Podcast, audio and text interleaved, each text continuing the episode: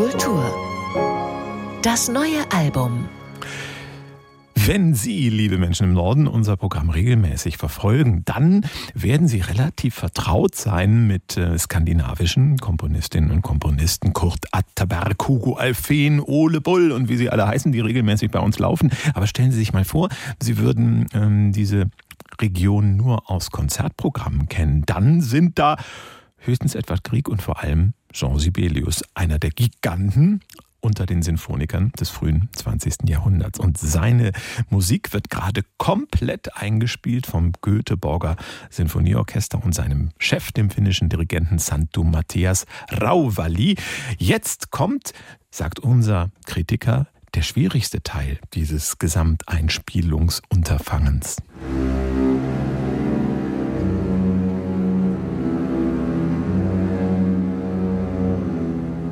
Dunkel, fast mystisch der Beginn. Eine Ahnung, eine Vorausschau auf die kommenden unruhigen Jahre des Weltgeschehens? Entstanden ist die vierte Sinfonie von Jean Sibelius in den Jahren 1910 und 1911.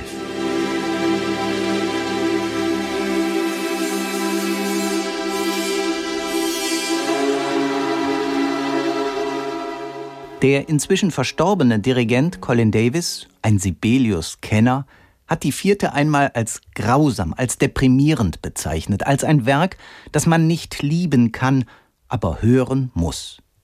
Dieser Eindruck stellt sich auch ein bei der neuen Einspielung mit den Göteborger Symphonikern und Santo Matthias Rovali.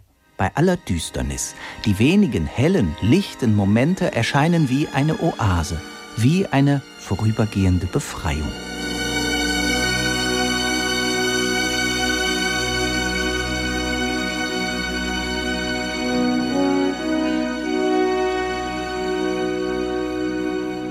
Rovali zeigt uns Sibelius als großen Epiker, als einen Mann, der in Tönen Geschichten erzählt. Es sind wohl Romane, die er erzählt, keine Novellen. Denn diese Musik fließt langsam durch die Zeit, suchend, fragend. Doch Rovali zeigt uns noch etwas. Sibelius muss nicht immer prall und satt und üppig klingen, auch er komponiert in seinen Sinfonien stellenweise kammermusikalisch.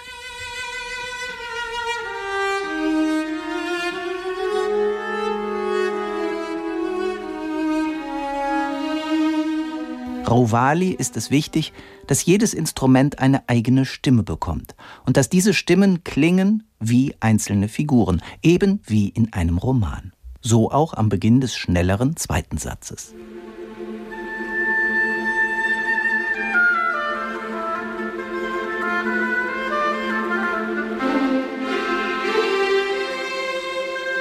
Auf diese Weise bekommt diese Musik eine fast neuartige Transparenz. Man erkennt beim Hören, wie genau, wie fein diese Musik komponiert ist und wie akribisch das Göteborger Orchester diese Abstimmungen auch umsetzt.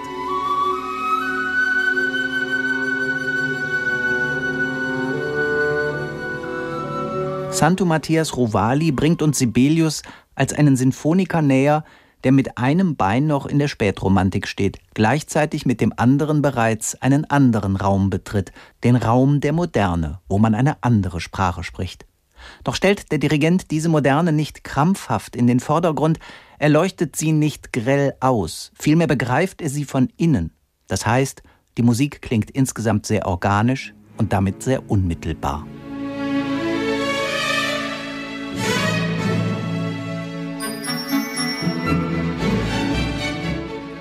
Neben der vierten Sinfonie enthält das neue Album auch die berühmte Valse Trist und die symphonische Dichtung Die Waldnymphe. Die Göteborger Symphoniker und Santo Matthias Rovali setzen ihren bislang schon sehr erfolgreichen Sibelius-Weg auf weiterhin sehr hohem Niveau fort. Hier wächst ein Zyklus von Format sagt Christoph Wratz bewundernd über diese Gesamtaufnahme, vierte Sinfonie der Göteborger Symphoniker.